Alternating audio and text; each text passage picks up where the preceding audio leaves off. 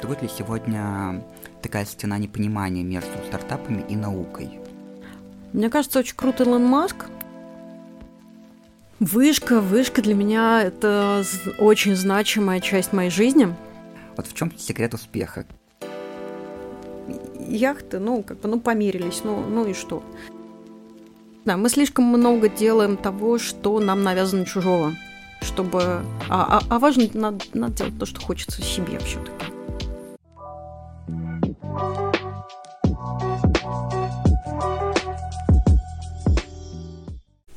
Всем привет, меня зовут Илья Дерезовский, я студент второго курса образовательной программы «Программная инженерия», и это новый выпуск подкаста от Центра академического развития студентов «Научный сеанс», Наш сегодняшний гость Маргарита Ринатовна Зобнина, кандидат экономических наук, доцент кафедры менеджмента и инноваций и основатель агентства Insider. Маргарита Ринатовна, добрый день. Добрый день. Расскажите нам немного о себе, какие дисциплины вы преподаете, ваши научные интересы и чем интересуетесь вне науки. А, я преподаю предпринимательские дисциплины, такие как а, стартап с нуля или стартап как диплом. Помимо этого я преподаю маркетинг инновации, и, конечно, эти дисциплины связаны. А, если говорить про мою научную деятельность, то я сначала занималась исследованиями в области маркетинга, потому что с этим связана моя работа. Помимо преподавания, да, я работаю в консалтинге. И последние где-то, наверное, лет, лет 5, 6, 7, она связана с предпринимательством, потому что мне стала безумно интересна эта тема, и мне кажется, что это то, где можно сделать действительно значимый вклад и в а, развитие людей, и в развитие страны в целом. Давайте отправимся в самое начало вашей академической жизни. Расскажите, как проходило ваше поступление в университет. Оно проходило, я бы сказала, болезненно, но, наверное, как, как, у, всех, э, как у всех тревожных людей. А, началось все с того, что а, я изначально не рассматривала вообще каких-либо альтернатив, а, кроме МГУ. Потому что когда я была э, совсем маленькой, мы ездили на дачу, которая по киевскому направлению, и, соответственно, мы проезжали мимо красивого здания университета, и я показывала, что я там буду учиться. Вот, на что взрослые хихикали, хихикали и говорили, да-да, конечно. Вот, но, в общем-то, естественно, а, поскольку это был на тот момент лучший вуз страны, в общем-то, я к нему готовилась, у меня была очень хорошая школа и а, хорошие репетиторы, я старалась. А, и при этом из-за того, что я готовилась именно к, к экзаменам, а не готовила себя как, как человека, да, психологическую такую поддержку себе не делала, и как-то об этом тогда, наверное, в середине 90-х, да, в конце 90-х совершенно не думали, вот, то когда я пришла на первый экзамен, а, это была математика, это совершенно, ну, такая скажем так, моя область для улучшений, над которой я все время работаю. А, и я пришла на математику, я очень хорошо готовилась, но из-за того, что я перенервничала, а когда человек нервничает, у него мозг, ну, в общем, отключается. Э, я перенервничала и решила только две задачи из пяти. Тогда были вступительные экзамены, тогда были не ЕГЭ. А, и, естественно, как бы у меня была гипотеза вполне такая обоснованная, что две задачи из пяти – это, ну, как бы два. Вот. И я вышла с экзамена, естественно, расстроилась, что вот я такая бессмысленно, вот, и ничего не смогла сделать, и э, пошла, решила, что все, значит, ну, как бы, университет это не мое, надо готовиться к чему-то другому, к, альтернативной, к альтернативному варианту, и я пошла, купила на рынке э, сейчас сколько, 3 килограмма, по-моему, вишни, 3 килограмма сахара.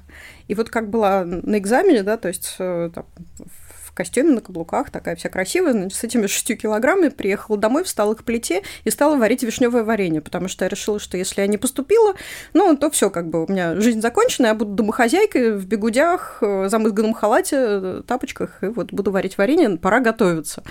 Вот. И так меня вечером примерно мама и застала за варкой варенья. Вот. Э, сказала мне, в общем-то, что готовься к следующему экзамену, все равно, да, вдруг, вдруг вдруг все получится. А, и оказалось, что действительно, то ли мы тогда были все тревожные, волнительные, нервные, а, то ли, я имею в виду абитуриенты, то ли действительно был сложный вариант или экзамен. И получилось, что за две задачи из пяти ставили тройку. То есть очень мало кто мог решить э, там больше, там, четыре, ну или там пять практически никто. Вот, поэтому ставили тройку, поэтому как раз я прошла, получается, на следующий экзамен, и на следующем получила 4-4-5, то есть я прошла даже на бюджет. Э, и это меня, на самом деле, научило тому, что никогда нельзя сдаваться. То есть, э, да, если мы даже катастрофизируем, да, а это естественное когнитивное искажение человека, то надо сказать, что нет, как бы все не закончено, давай посмотрим. Вот если первый сценарий, да, э, который ну, у нас негативный, да, вылез, случается, то хорошо, да, вот у нас есть моральная готовность быть домохозяйкой. Вот, вторая, давай посмотрим второй сценарий, если все-таки получаем тройку, значит, что нам надо делать? И мне кажется, вот такая, такой сценарный подход, он очень помогает в жизни. То есть, когда мы думаем не только про план А, но и имеем план Б. И мне кажется, это первый, первый большой инсайт, который я получила от университета. Какие были первые впечатления о начале учебы в университете? То есть, оправдались ли ожидания? Или что вам показалось самым интересным? Ожидания совсем не оправдались.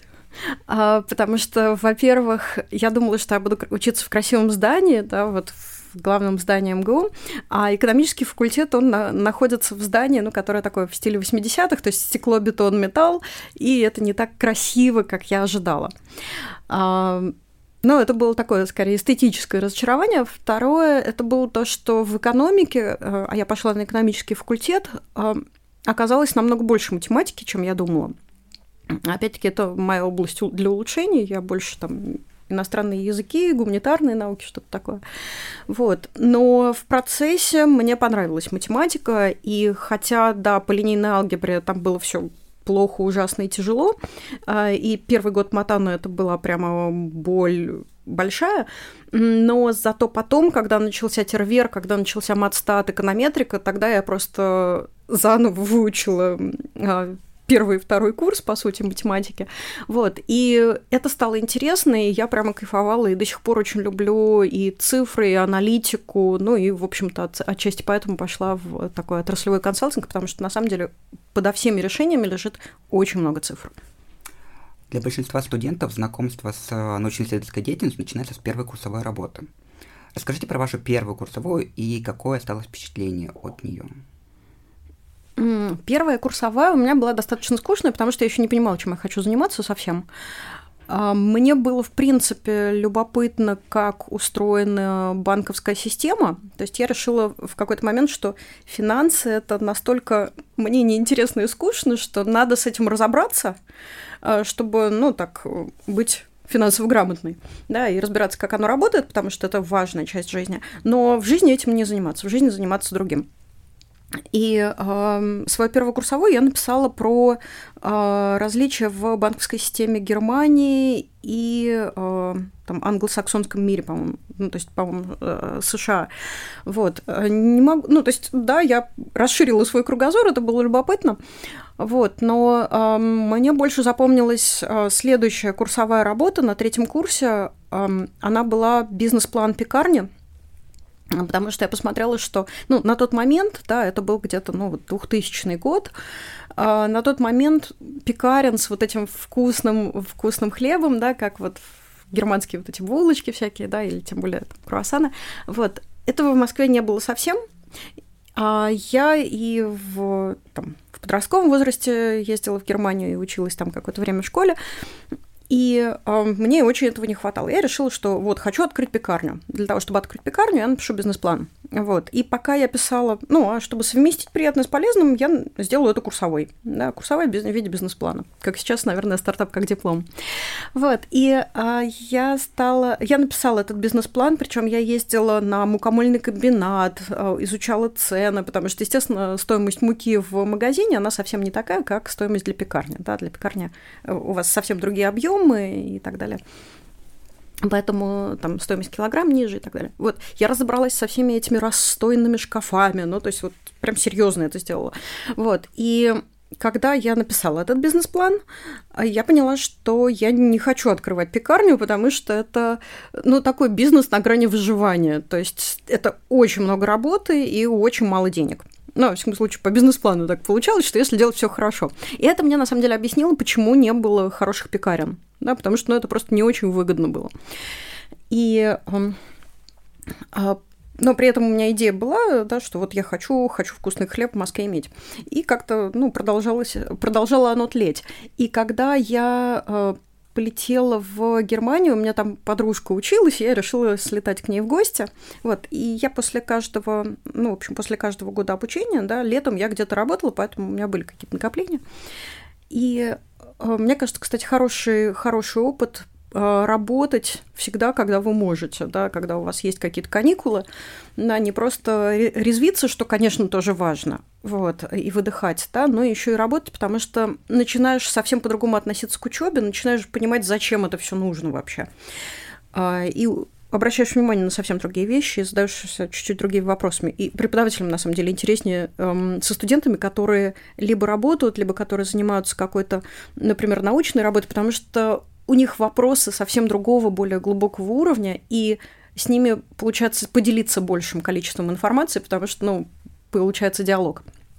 Ну так вот, а, я полетела в Германию, и так получилось, что рядом со мной сидел а, там то ли управляющий, а, по-моему, управляющий, он был в какой-то сети, сети отелей в Москве, и мы как раз э, с ним обсудили, что вот, в Москве так не хватает этих немецких булочек вкусных, вот, и как-то так получилось, что я рассказала про свой бизнес-план, что вот у меня, я написала бизнес-план, но я сама вряд ли буду этим заниматься, потому что вот у меня учеба и так далее, ну и, в общем, слово за слово я продала ему этот бизнес-план, так что можно сказать, что, э, с одной стороны, да, я продала свою курсовую, да, это был мой первый бизнес, вот, но не так, как обычно, да, иногда это делают, вот, а действительно как консалтинговый проект, и мне кажется, с этого как раз и начался мой, наверное, э, путь в консалтинге.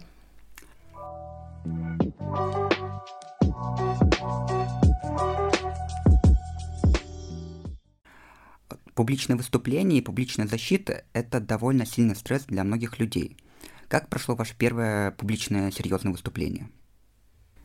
Наверное, первое публичное выступление серьезное это было, когда меня внезапно вытащили на какой-то театральный фестиваль. Надо было а, изображать младшего, младшего ребенка в семье Мармеладовых в преступлении и наказании. И я там как-то никак не могла понять, как мне надо бегать по сцене и что от меня хочет режиссер, потому что это был ну, где-то второй класс школы.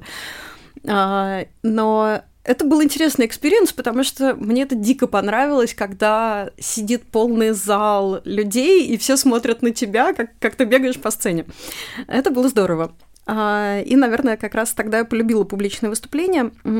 А так, наверное, есть два, два момента, про которые я уже, ну, вот как серьезные публичные выступления могу вспомнить. А, первое — это на конференции а, по ну, отраслевой конференции, куда меня пригласили спикером, и я была, по-моему, это был, была еще магистратура, но при этом я уже несколько лет работала в консалтинге, то есть я была уже консультантом и ну, таким у меня была иллюзия, что я эксперт.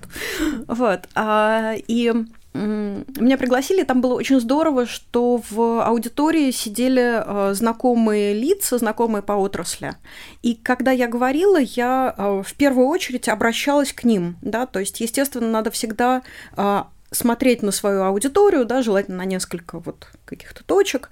И вот если там есть какие-то знакомые, то при первом выступлении это просто как-то немножко менее нервно, чем если смотреть на незнакомых людей, у которых может быть немножко не то выражение лица, да, в качестве отклика. Поэтому, если у вас есть возможность на каком-то выступлении либо поговорить заранее с кем-то, чтобы так вас поддерживали из аудитории, это вообще, конечно, фантастика и здорово. Вот, но, может быть, имеет смысл поговорить с кем-то, просто вот познакомиться, да, перед конференцией, приехать немножко заранее, вот, а, чтобы вы потом уже смотрели на аудиторию, которая вас поддерживает. Потому что то, что делают иногда такие начинающие спикеры, они смотрят на человека, у которого ярче всего эмоция, и часто это бывает негативное, да, ну, потому что всегда сидит какой-нибудь тролль, вот, и стро- строит лица, потому что он, конечно, всех умнее всех этих спикеров, вот, а, и если мы начинаем фокусироваться на нем, то наша самооценка падает, мы начинаем стрессовать, от этого начинаем, естественно, хуже, хуже говорить. Вот. И еще было, а, был интересный кейс, когда хм, даже два, наверное. Вот, а, первый кейс – это когда Я выступала перед э, совет директоров Связинвеста. Это был крупнейший холдинг фиксированной связи. А, и, ну, совет директоров это прям взрослые-взрослые люди. Вот. А мне было тогда, ну, там 23-24 года, и я выглядела еще младше своего возраста. Ну, то есть я выглядела там лет на, на 18-19, вот. И когда я пришла, а мы им делали новую стратегию а, ну, консалтинговой компании, в которой я работала, и я была, соответственно, я отвечала за этот проект и презентовала и когда я вышла выступать, на меня вот эти такие взрослые, а там еще и были только дядечки, вот, соответственно, в аудитории, ну, в этом совете. Вот, и они на меня смотрят, и у меня ощущение, что это, не знаю, там, ну, например, там 10 дедов Морозов сидит, да, и смотрят, там, деточка, что ты нам расскажешь? Ты нам песенку споешь или сказку расскажешь, или стишок, вот. И вот они ровно с таким выражением каким-то, таким, с одной стороны, такое, что она здесь делает, с другой стороны, вообще, ну, типа, что за ребенка привели, вот, а с другой стороны, какое-то такое, ну, любопытство, да, и какое-то умиление немножко. Вот. Не могу сказать, что это добавляло какой-то мотивации в целом и бодрости, вот, но эм, я собралась, я решила, что я докажу этим Дедам Морозам, что, во-первых, они не Деды Морозы, а не знают, как развивать связь инвест на самом деле, и я им сейчас все расскажу, как им надо делать. И у меня была такая, а, ну, то есть у меня был настрой на то, что сейчас я им а, принесу пользу, что я им действительно нужна, и что я им сейчас скажу что-то полезное. А, да, там будет наверняка какое-то сопротивление, потому что у людей всегда сопротивление изменениям, всегда сопротивление новому, ну, потому что это страшно и так далее, это надо что-то менять. Вот, но раз они заказали нам этот проект, и мы его сделали, значит, ну, и, и директор компании сказал, что все, значит, значит, все, значит, мы все молодцы. Вот, и я рассказала, я притворилась, что я взрослая и уверенная в себе, это, это помогает до сих пор. А, и а, дальше было, было прямо очень круто, когда они задавали вопросы про мое мнение по тем или иным вопросам. Да, это было без подколки, это было всерьез. И значит, мое мнение стало для них действительно важно, значит, они признали мою экспертизу. Это было очень круто.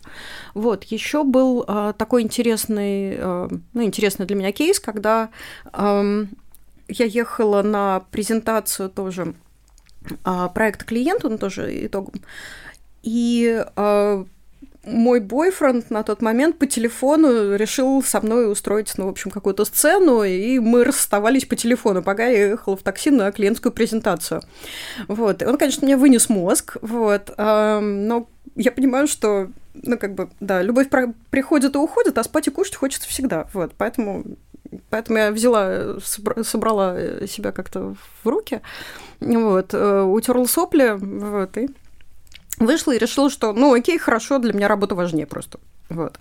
То есть, да, я потом, конечно, порыдала вечером, я, правда, не помню этого, но наверняка это было, вот, потому что, ну, как же, как же, вот. А, но, но я поняла, что, ну, как-то очень важно иметь эм, несколько важных, ну, ну, в общем, раскладывать яйца по разным корзинам, как учат инвесторы, да, и надо иметь несколько таких эм, точек опоры в жизни – да, и вот сейчас мне чуть-чуть повезло, да, у меня есть совершенно э, волшебный муж, который меня очень поддерживает, за что ему огромное спасибо.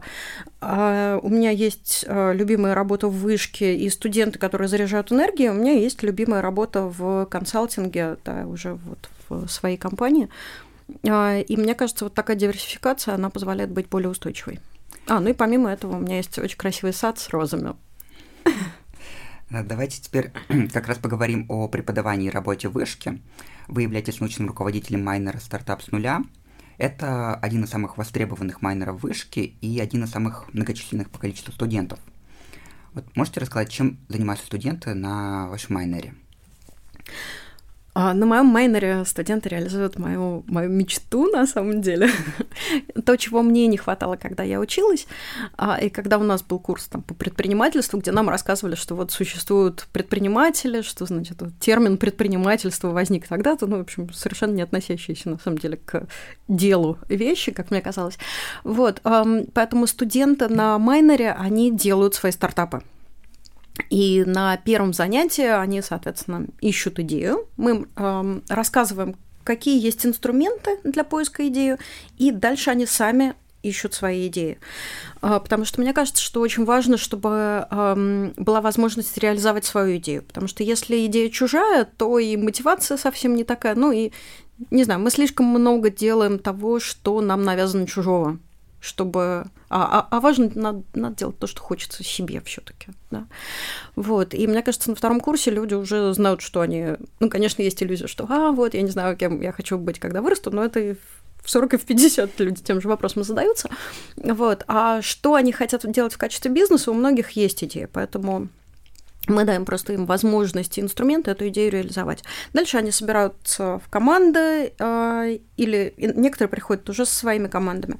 Э, и дальше мы даем им инструменты для того, чтобы они развивали свой стартап. И на каждом занятии они делают прогресс по своему стартапу. То есть самое главное это, чтобы у них все получилось, чтобы они сделали продукт, чтобы они вывели на рынок и в идеале привлекли инвестиции. И ежегодно майнер стартап с нуля становится лучшим в разных категориях по результатам студенческой оценки. Вот в чем секрет успеха? Как э, вы можете объяснить такую востребованность среди студентов? Мне кажется, ну, во-первых, э, спасибо студентам, они замечательные, я их обожаю, вот, и мне кажется, все наши, весь наш коллектив преподавателей а, а, нас больше, больше 20 человек работает на майнере. А мы все а, очень любим студентов. И когда я а, собирала команду преподавателей, я как раз, ну и собеседовала каждого. Для меня самое важное было, чтобы человек пришел не реализовывать какие-то свои там амбиции, да, и как иногда люди идут в преподавания, да, а, самоутверждаться за счет а, студентов, ну, потому что самоутверждаться за счет того, кто изначально обладает меньшими знаниями и там, меньшим статусом да, и возрастом, это, ну, мне кажется, это то, что люди, к сожалению, часто делают, и что совершенно нечестно. Вот. А поэтому ну, вот таких я отсекала на подлете, и я собирала тех, кто искренне хочет помочь студентам, и у кого есть нужный там опыт или знания. Вот. Но самое главное это было вот это отношение. Поэтому, мне кажется, да, наверное, а, просто э, студенты, наверное, это чувствуют, и поэтому взаимно. А с другой стороны, а, мы постарались сделать так, чтобы он был максимально практичным, максимально прикладным. Да, то есть вот э, отжать всю воду и дать только то, что нужно, только нужные инструменты. Он построен, на самом деле, на методологии а, Lean Startup а, и на а, там, методологии Стива Бланка по выращиванию стартапа, ну и, соответственно, Эрик Рис, это Lean Startup. И, в принципе, по тому же пути идут стартапы в акселераторах, то есть, ну, это реальные инструменты, которые, которые нужны. И мне кажется, вот такая практичность, ее немножко не хватает часто в курсах, и мы постарались это дать а, по максимуму. С другой стороны, у нас есть а, менторы, а, ну, то есть преподаватели практических занятий, это такие менторы, трекеры, которые помогают стартапу развиваться. Они дают обратную связь, причем у нас есть тренинг специально для преподавателей, как давать обратную связь в там, уважительной манере, чтобы она была направлена действительно на развитие, а не то, что вот здесь у вас ошибка, вот здесь у вас ошибка, исправьте. Да? Ну, как бы, ну, оно так не работает. Да? Нужно показать это как область для улучшений и показать, зачем это вообще надо. Потому что если человек не понимает, зачем ему это надо, он, он это не будет делать. Да, и я как а, студент этого майнера могу сказать, а, что для меня а, майнер стартап с нуля – это яркое, ясное воплощение того, ради чего я во многом, в том числе, поступал в вышку. Это возможность развиваться не только по профессиональному направлению, но и превратить свои хобби, свои интересы в нечто большее, во что-то более серьезное, а, значимое и даже полезное. И это действительно это прекрасный а, формат обучения, когда теория сразу же подкрепляется практикой. Вам спасибо вам большое за майнер. Спасибо огромное. На самом деле а, очень приятно. Спасибо вам большое. Это значит, что у нас, что у нас получилось, и у нас, ну, в общем-то, получается делать то, что задумано. Вот, спасибо вам большое. А есть ли какая-то статистика по проектам студентов? А какие направления и тематики чаще всего берут для своих проектов студентов? Оно достаточно... А, статистика, на самом деле, сильно эволюционирует а, от года к году, а, потому что я помню, что там 4 года назад это были, например, как-то массово все пытались открыть кальянные. Потом, вот в прошлом году это были, там, позапрошлом году это были, например, там было очень много проектов со свечками. И потом началась мода на кастомизацию. А, и каждый год он приносит новые какие-то вот тренды, да, и вот такое самое большое количество проектов в области, да. Вот в этом году очень много маркетинговых агентств. Мне кажется, что, с одной стороны, да, они, вот такие проекты, они привлекают внимание тем, что э, это то, что ты можешь потрогать, пощупать, посмотреть, и вот оно сделано руками, и это очень круто. А с другой стороны, конечно, из-за этого, может быть, попадают в тень действительно такие, ну, я бы сказала, серьезные научные проекты. Конечно, все проекты серьезные, да, потому что везде все, что вовлекает как-то других людей и продается, покупается, это все серьезно да, то есть нет такого, что там свечки – это несерьезный бизнес. Мне кажется, это глупо, да, свечки могут быть хорошим, выгодным бизнесом, да, не зря там в литературе многие мечтали о своем свечном заводике. Вот, но, конечно, у, ну, таких, у людей из акселераторов и фондов есть ожидание, что проекты будут про там, высокие технологии, что ну, немножко нечестно, наверное, ожидать от людей, которые только вот учатся на втором курсе университета. Вот. И но при этом такие проекты есть. Да, был э, проект, который э, измерял э, я даже это, мне сложно это воспроизвести, потому что это технология, которую я сама не очень понимаю. То есть я понимаю, как строить бизнес, а вот в технологии я понимаю, что у меня есть какие-то зоны, которые, в которых я не разбираюсь. И мне кажется, это важно понимать свои ограничения. Вот. В общем, они измеряли грузовики и груз в них, а, потому что иногда вот эти большие машины, которые перевозят грузы, их взвешивают, ну, точнее, их все время взвешивают, да, чтобы там не было кражи груза и так далее. А водители, они подкладывают туда какие-нибудь кирпичи, чтобы вес сохранялся, но при этом, значит, груз, часть груза куда-то уходила. Вот. И, и они сделали какую-то модель там с компьютерным зрением, насколько я понимаю, еще с чем-то чтобы выявлять, действительно была утрата груза или нет, а, не только при помощи взвешивания. Вот, есть еще проект General Parking. А, они делают автоматизацию парковок, чтобы можно было заранее забронировать себе место на парковке, например. Ну, то есть есть действительно там а, такие сложные проекты, им, конечно, тяжелее намного, чем остальным, вот, но они действительно есть.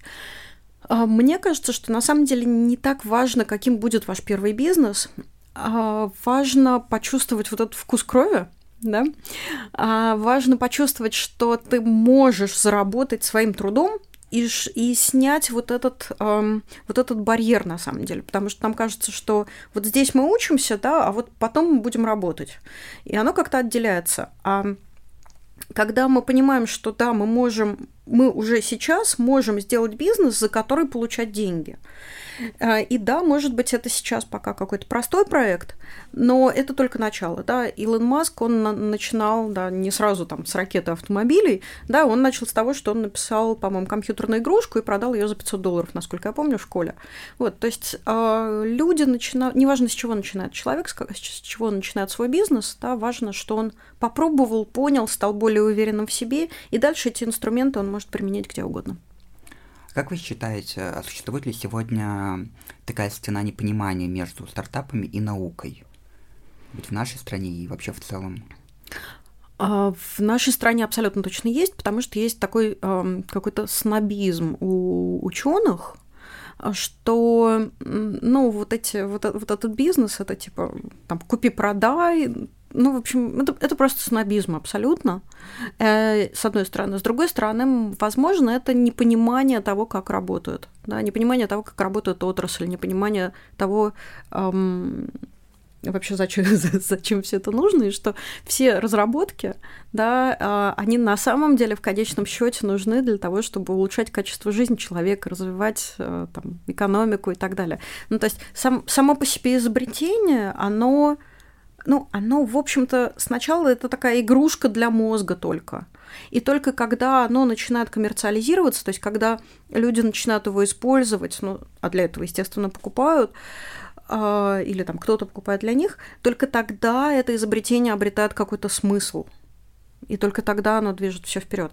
И как раз предприниматели это те люди, которые, и особенно стартаперы, да, потому что это, как правило, про высокие технологии, то есть как раз переход от науки к э, жизни людей. Потому что предприниматели как раз это те, кто движет э, качество жизни вперед, те, кто улучшает нашу жизнь, создавая новые продукты и все время выискивая, а что у людей еще болит, а как еще улучшить их жизнь, ну и, соответственно, как можно на этом заработать.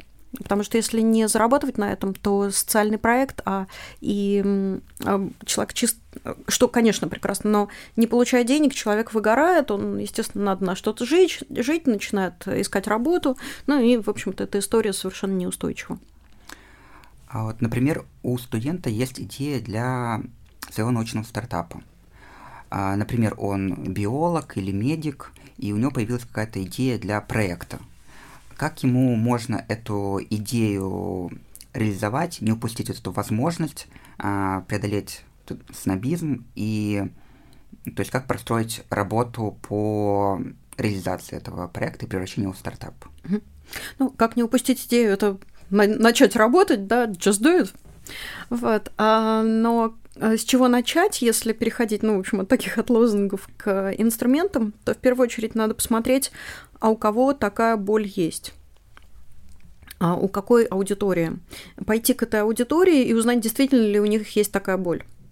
А, скорее всего, окажется, что вот такой боли, как мы придумали, ее нет, но есть какая-то другая смежная, да, то есть мы уточним вообще, что конкретно нам надо делать, потому что до этого это будут такие фантазии, галлюцинации на тему.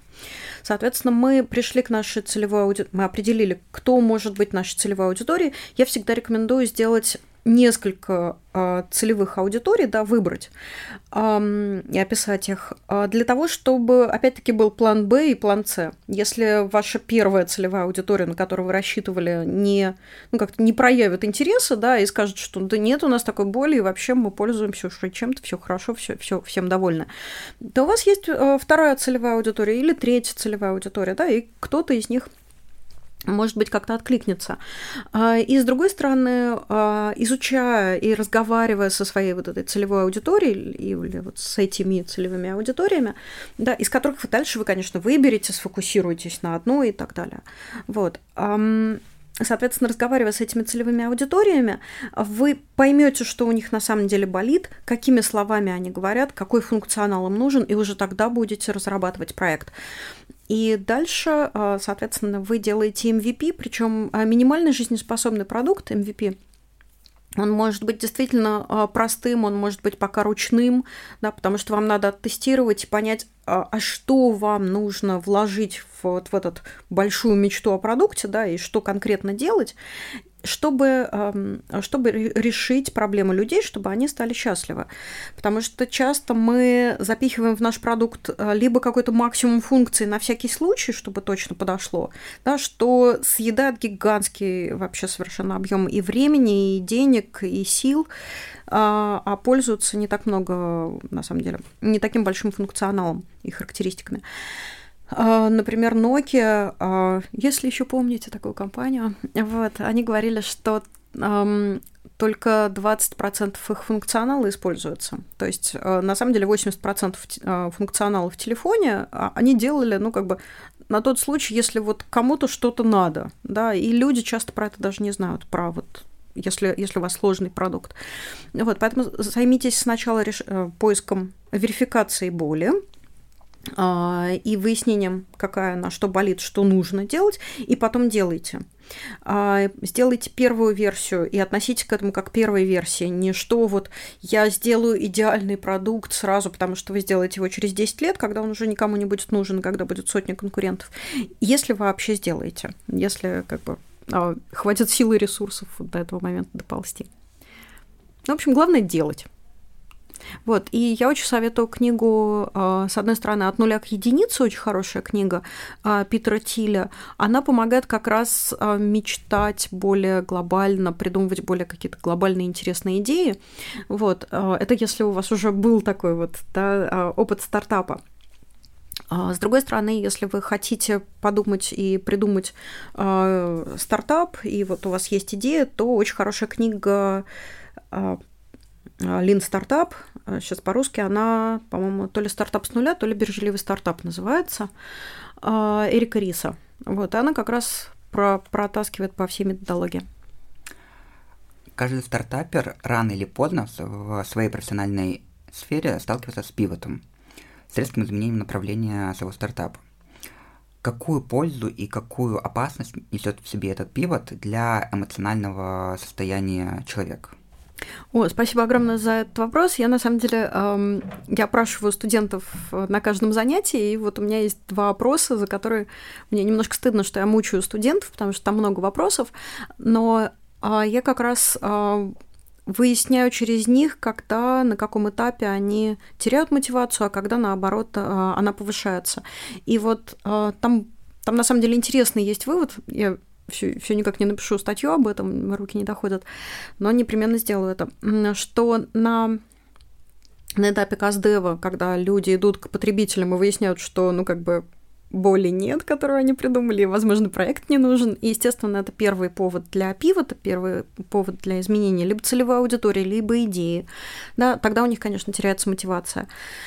А, потому что ну, это большой удар по самомнению, естественно, да, вот мы придумали такую классную вещь, а они не оценили. Вот. А, я, я очень хорошо понимаю эту эмоцию, поэтому как раз стартаперы даже в акселераторах боятся идти к людям и выяснять, да, и делать кастдев. Но это важно. А потом, когда уже вот это первое, первое болезненное ощущение преодолено, тогда переходит к этапу MVP, да, ну там, понятно, анализ рынка, вот, а на этапе MVP, когда мы делаем первую версию продукта, вот это самый большой взлет мотивации, это очень круто, а, потому что, а, ну, действительно, это такая первая большая победа. А на этапе, когда начинаются продажи, а, интересно, что вот мотивация и уверенность в себе, и какое-то вот такое эм, даже авантюрность, они проседают, ну, по сравнению с э, этапом MVP. Потому что оказывается, что продажи делать не так легко, как казалось, и что это еще масштабировать тоже, в общем, тоже большая работа. Вот. А поэтому, на самом деле, как ни странно, ну, то есть у меня была гипотеза, что на продажах, наоборот, растет мотивация, вот, а там, ну, в общем, все сложно. А, и на этапе пива это, конечно, самый, э, самый большой провал мотивации, потому что это значит, что надо переделывать эту всю работу, и под новую идею, и искать новую идею. Иногда там меняется команда, потому что, ну, тоже, в общем, это большой, большая стрессовая ситуация. Это первый большой стресс, наверное, с которым сталкивается компания а, или команда. Поэтому, да, это, конечно, большой стресс. С другой стороны, это естественная и необходимая часть жизни а, компании и стартапа. А потому что, ну, не бывает, в общем-то, такого, что вот вы придумали идею, и ровно так, как вы хотели, она и случилась, да, ну, как-то загад не бывает богат, да, хочешь, э, хочешь насмешить Бога, размеши, расскажи о своих планах, вот это вот ровно про это, да, то есть ровно так, как мы хотим, оно вряд ли получится. К этому надо быть готовым, это нормально. Вот, но а, пивот – это необходимая часть, и а, есть статистика про то, что те стартапы, которые делали а, там один-два пивота, они привлекают и больше инвестиций, и они зарабатывают а, больше, просто потому что они лучше поняли своего потребителя.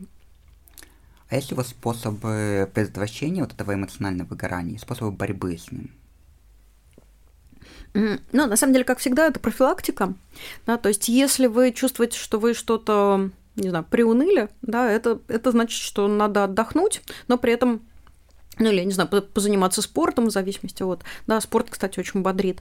Вот, а, это с одной стороны. А с другой стороны, а, естественно, важно, важно, чтобы в команде вы друг друга поддерживали. И всегда понимать, что это, ну, то есть не искать виноватых в каких-то ситуациях, да, потому что, ну, это уже поздно обычно, а говорить о том, а что мы сделаем, чтобы в следующий раз такой ситуации не возникло, да, что мы сделаем для того, чтобы выбраться из этой ситуации в которую мы попали, независимо по чьей вине. Мне кажется, вот настрой в команде это очень важно, и когда вы друг друга поддерживаете. А, очень важно а, праздновать маленькие победы. Какой бы ни была она маленькая, ее надо отпраздновать, потому что это позволит вам сохранить мотивацию. Очень часто мы делаем какие-то достижения, а, и такие, ну, как бы, ну, сделали, сделали, ну, мы же над этим работали, ну, окей. Очень важно похвалить друг друга, давать друг другу позитивную обратную связь, хвалить друг друга, ценить, показывать, что вы цените друг друга. С другой стороны, по отношению к себе, да, я, например, поняла, что важно время от времени сверяться с эндокринологом. Но, может быть, это как-то, может быть, это чуть позже, чем студенчество, потому что в студенчестве организм еще такой бодрый и здоровый сам по себе и может многое вытащить. Вот, но а если человек находится в долгом стрессе, то тогда у него, ну, в общем, так, летят гормоны немножко. Вот, э, там кортизол невозможно вырабатывать постоянно на протяжении долгого времени, поэтому надо давать себе отдыхать. И надо быть к себе добрее. Вот, то есть сделали что-то, похвалили себя. Вот, не получилось что-то, ну, как бы, окей, я сделаю выводы и посмотрю, как можно сделать раньше. И на самом деле для меня какая-то история с... Да, быть стоиком, кстати. Вот. Марк Аврелий, он, мне кажется, нас всех спасет в это его чтение.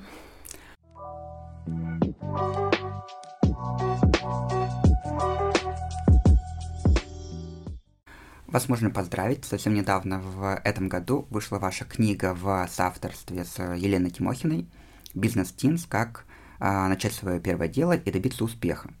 Расскажите, о чем и для кого эта книга? Эта книга в первую очередь для школьников, потому что я поняла, что я сама до них не дотянусь, а помочь им надо. вот. И а, издательство Манованов Фербер предложили как раз а, написать книгу для школьников о том, как делать свой стартап.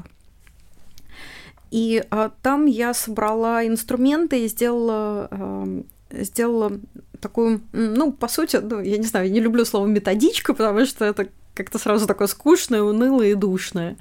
Вот, но это эм, такая рабочая тетрадь, да, где можно там рисовать, вписывать и так далее, и где прям там вот, вот для того, чтобы узнать там свои сильные и слабые стороны, вот заполните там т т т вот задайте такие-то вопросы окружающим, вот, и вы узнаете, в чем ваша сильная сторона, например, да, и, может быть, придумаете отсюда, какой бизнес сделать, да, ну, то есть, э, там, или матрица Эйзенхауэра, например, да, для того, чтобы приоритизировать какие-то свои дела. А, и, и, кстати, с меньшей вероятностью выгореть. Вот. А, и Поэтому мы собрали там инструменты тоже пошагово, которые помогут стартапу. На самом деле, я знаю, что она даже пригождается и взрослым, да, которые делают, делают свои стартапы, потому что я, в принципе, я ко всем своим книгам, что к этой, что к стартап-гайду, что к учебникам, я отношусь так, что я разговариваю с, ну, такими вполне умными взрослыми людьми, потому что на самом деле там, студенты и школьники, они иногда ведут себя взрослее, чем некоторые взрослые, ну, так, формальные взрослые, да, по, по возрасту. Вот, и а, мне кажется, что важно при этом, с кем бы ты ни говорил, говорить на а, их языке, чтобы тебя поняли, да, то есть чтобы книгу поняли и не знаю, там, школьники и э, люди, люди в возрасте, и люди, которые учатся, не знаю, учатся в университете, не знаю, там, био, какой-нибудь биомеханик.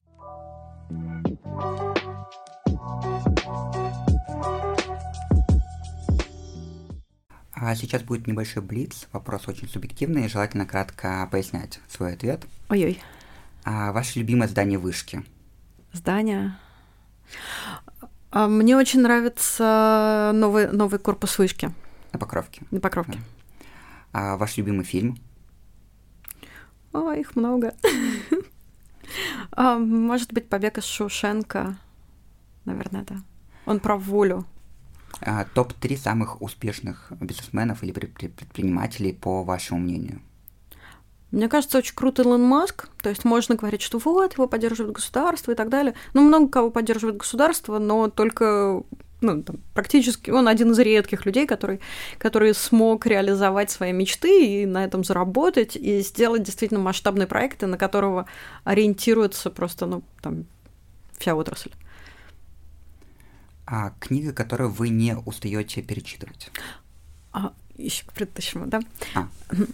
Сейчас. А еще меня очень вдохновляет а, Дмитрий Зимин, а, основатель Вампелкома, потому что, с одной стороны, это действительно там, выдающийся бизнесмен, с другой, который построил огромную компанию, вывел ее на биржу, и которая действительно улучшила, в общем-то, жизнь людей, да, потому что мобильная связь, она помогает очень сильно. Меня очень вдохновляет э, Дмитрий Зимин, если говорить о российских примерах, э, потому что он не только э, потрясающий бизнесмен и построил огромную компанию, да, Вимпелком, э, известный под брендом Билайн, но и он был большим филантропом, и он действительно, ну так, он смотрел за горизонт, да, с точки зрения вообще развития там и науки, и отрасли и так далее. И он еще как-то очень любил людей и очень много делал для того, чтобы э, люди интеллектуально развивались. Он э, сделал фонд «Династия», который издавал там, полезные книги и так далее. То есть э, это человек, который употребил э, эм, свое влияние и э, ну, в общем-то, свои деньги, да, свои ресурсы на то, чтобы э, развивать людей, чтобы помогать э, им становиться лучше а не только, как часто делают люди, не только на себя, но потому что, в принципе, вот эти там яхты, ну, как бы, ну, помирились, ну, ну и что? Да, а вот когда ты сделал жизнь людей лучше, и когда это намного более, ну, более полезно, да, и для себя в том числе, на самом деле. Поэтому вот по человеческим качествам, и при этом он был потрясающе скромным. Вот, а поэтому, мне кажется, вот по человеческим свойствам, по и бизнесовому их сочетанию, вот как-то я его бесконечно уважаю. А книга, которую вы не устанете перечитывать? У меня немножко... Эм, у меня немножко ADHD, поэтому я хватаюсь все время за разные книги. И у меня безумный э, гигантский какой-то список э, фильмов, которые я хочу посмотреть, и книги, которые я хочу прочитать, поэтому я редко перечитываю книги. А, я в основном пытаюсь читать все время что-то новое, потому что у меня есть ощущение, что жизнь, она как-то дико короткая, и я все это не успею. Вот. И еще, если откладывать чтение книг на, там, типа, ну вот когда я выйду на пенсию, выдохну, вот тогда у меня будет много времени, я их почитаю. На самом деле, мне кажется, что это немножко поздно, потому что через книги мы как раз узнаем, как, ну, по сути, как жить, да, мы вырабатываем свои какие-то правила жизни, и это очень помогает нам э, и лучше коммуницировать с социумом и строить свою жизнь более осмысленно.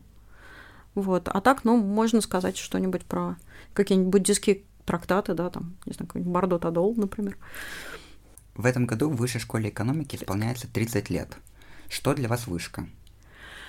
Вышка, вышка для меня это очень значимая часть моей жизни. Ну, в общем, а, получается, из 40 лет 12 а, в вышке, да, это, ну, четверть, даже больше чуть-чуть. Вот, поэтому, да, это, это очень большая часть моей жизни, а, очень значимая. Это, на самом деле, ну, в общем-то, это что-то родное и близкое. И я очень люблю вышку как университет, который показывает всем остальным университетам, как надо жить и работать. Конечно, у нас есть много областей для улучшений, но идеального в мире вообще, ну, в общем-то, не существует, наверное, к сожалению. Вот. Но это нормально, потому что это все развивается. Вот. Поэтому а, то, что у Высшей школы экономики есть миссия улучшать образование вообще в стране и быть таким а, локомотивом и двигателем изменений к лучшему. Это очень здорово.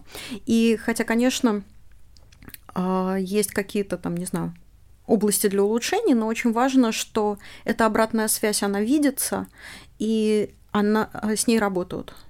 И мне кажется, в этом, а, в этом большая заслуга, на самом деле, а, Сергея Юрьевича Рощина, потому что он, собирая обратную связь и видя ну, такое будущее образование, да, он выступает как раз вот этим двигателем а, изменений и преобразований. Хотя, конечно, все все сопротивляются изменениями, да, change management, управление изменениями – это отдельная, в общем, большая и сложная история. Маргарита Ринатовна, спасибо вам большое за интересную беседу. Да, спасибо большое. На самом деле было очень здорово. Спасибо вам огромное за интересные вопросы.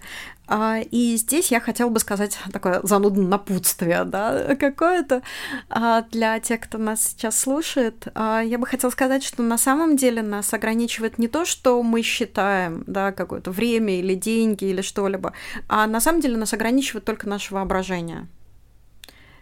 И когда вы думаете про что-то, думайте не про причины, почему не, да, а про инструменты, как вы это сделаете. Потому что тогда все становится возможным. Это был научный сеанс. Оставайтесь в научном потоке. До следующего выпуска. thank you